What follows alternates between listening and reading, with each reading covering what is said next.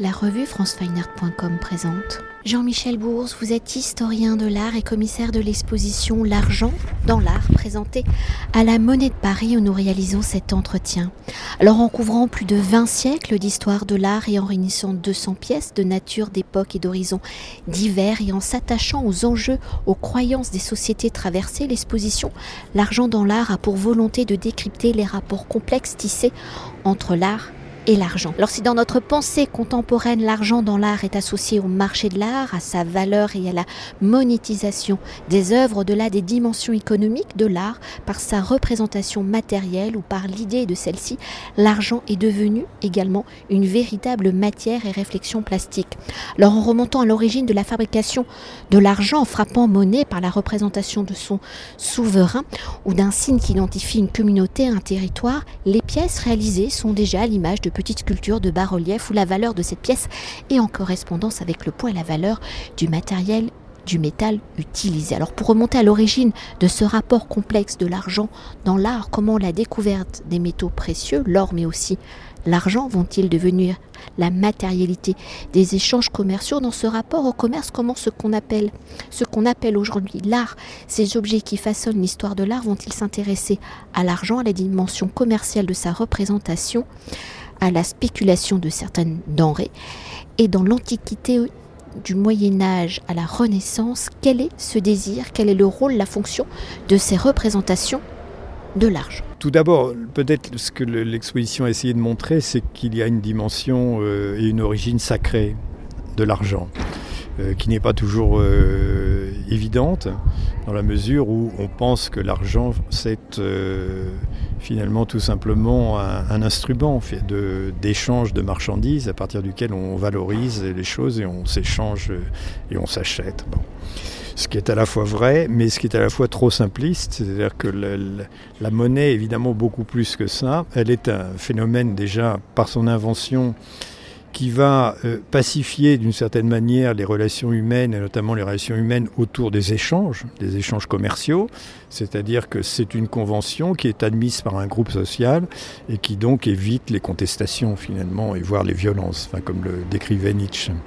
À partir de là, euh, très rapidement, la, dimension, la, dimension sacrée, euh, elle se retrouve euh, dès l'Antiquité, notamment euh, par le fait que pour autour de l'or déjà, puisque l'or d'une certaine manière c'est l'étalon de la monnaie, hein, et donc c'est un métal précieux que, les humains vont, vont rechercher, vont soit dans, le, dans les fleuves comme le fleuve Pactol de l'Antiquité, soit dans les mines. Et évidemment, c'est à partir de l'or que se constituent, euh, que se les, richesses mythiques des sociétés antiques. Et cette question de l'or, comme c'est un, métal incorruptible, euh, on lui attribue finalement des vertus et qui sont des vertus euh, surnaturelles, notamment qui est, beaucoup de croyances chez les Égyptiens euh, visent à, affirmer qu'en fait que c'est au, moyen de l'or qu'on peut obtenir l'immortalité de l'âme. D'où les décorations dorées des tombes des pharaons que l'on connaît. Donc cette dimension euh, sacrée, euh, elle, va perdurer extrêmement longtemps. C'est-à-dire que pour diverses raisons. Euh, la première, c'est qu'elle va donner une, elle va donner un argument au clergé catholique pour pendant un certain nombre d'années, de siècles, pardon, maîtriser les questions d'argent. Et ça au moins jusqu'à la fin du Moyen Âge. Et puis après, évidemment, on entre, on entre dans, une autre, euh, dans une autre problématique qui va être celle du développement du commerce, de, de la découverte du nouveau monde, où là, le, commerce s'internationalise. Donc évidemment, l'argent devient, devient beaucoup plus profane, perd cette, euh, cette dimension, euh, toute dimension sacrée.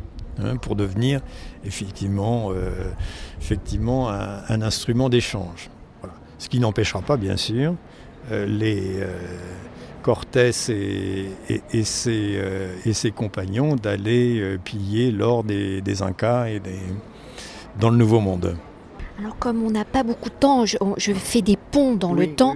et si dans notre société, donc pour poursuivre, si dans notre société contemporaine, les artistes représentent également l'argent, sa représentation n'est plus une commande, il est surtout une réflexion, une analyse des rapports de notre société capitaliste et de consommation. Alors un rapport à l'argent et à sa représentation qui change au milieu du 19e siècle avec la naissance du marché de l'art, la naissance des galeries, la naissance de l'artiste moderne qui choisit de peindre ses propres sujets et qui sort ainsi de l'étiquette de l'académisme. Alors comment la naissance de l'artiste moderne au milieu du 19e siècle va-t-il modifier, transformer ce rapport à l'argent, à sa représentation il y a du vent. À sa représentation, quel est l'impact de l'ère industrielle? Et si l'argent n'est plus un simple sujet, comment le rapport à l'argent, à la monétisation des œuvres, à son marché modifie-t-il le statut et l'image de l'artiste?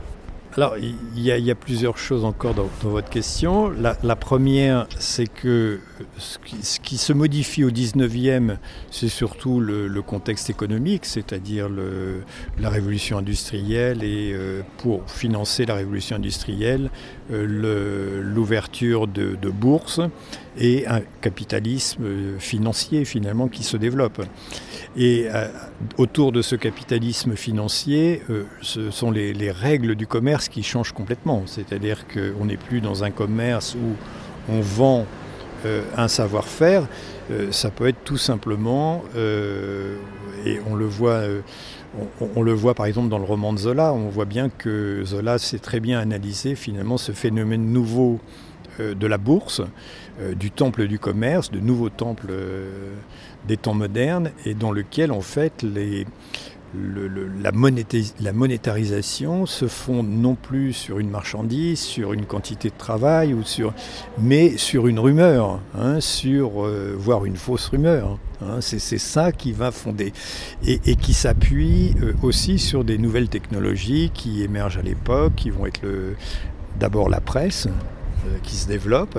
Donc on voit aussi le rôle de la presse dans la question du développement de la monétarisation, qui va avoir une répercussion, par exemple, en histoire de l'art, quand euh, le, marchand Paul Durand-Ruel, finalement, pour euh, soutenir ces artistes qui, n'ont pas encore de notoriété, va s'appuyer justement sur, sur la presse, sur la communication, en demandant euh, à des euh, critiques d'art d'écrire justement sur ces, sur ces artistes émergents.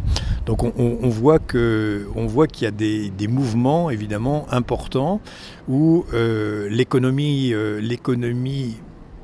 j'appellerais réelle, qui était celle, l'économie agraire et puis ensuite pré-industrielle, finalement change pour une économie boursière. Voilà, ça c'est le premier élément. Le deuxième élément euh, dans votre question, c'est le XXe siècle, où, euh, et c'est pas avant, où, les artistes vont se poser la question de, euh, finalement, est-ce qu'ils sont eux-mêmes capables d'émettre une monnaie? Ou est-ce qu'ils sont capables, euh, finalement, est-ce que leur travail, c'est pas aussi, quelquefois, d'émettre une monnaie? Ce que fait Duchamp, d'une certaine manière, avec son chèque, euh, puisqu'il il, a une dette de dentiste, il n'a pas les moyens de la payer, et il dessine un chèque avec la somme qu'il doit à son dentiste, il lui signe, il lui donne. Et autrement dit, il considère euh, enfin, en tout cas, il, invite, euh, il invite son, dentiste, qui par ailleurs était un collectionneur, à faire confiance à sa signature, qu'elle vaudra au moins le montant de ses frais dentaires. Voilà. Donc ça, c'est évidemment euh, un élément déclenchant de toute une déconstruction même du métier d'artiste et de la plus-value de l'artiste comment un artiste crée une plus-value. Et là, on a une kyrielle, bien sûr, en, cascade de propositions qui vont rebondir sur la question de Marcel Duchamp. Yves Klein, par exemple, quand il vend une session de pictural immatériel contre un pesant d'or, il vend du vent, en fait, contre un pesant d'or. Et donc, l'acheteur, le, le, collectionneur, ne peut que se fonder sur, le, sur la la fiabilité même de, la réputation de Yves Klein. Merci beaucoup. Je vous en prie. Cet entretien a été réalisé par franceweiner.com.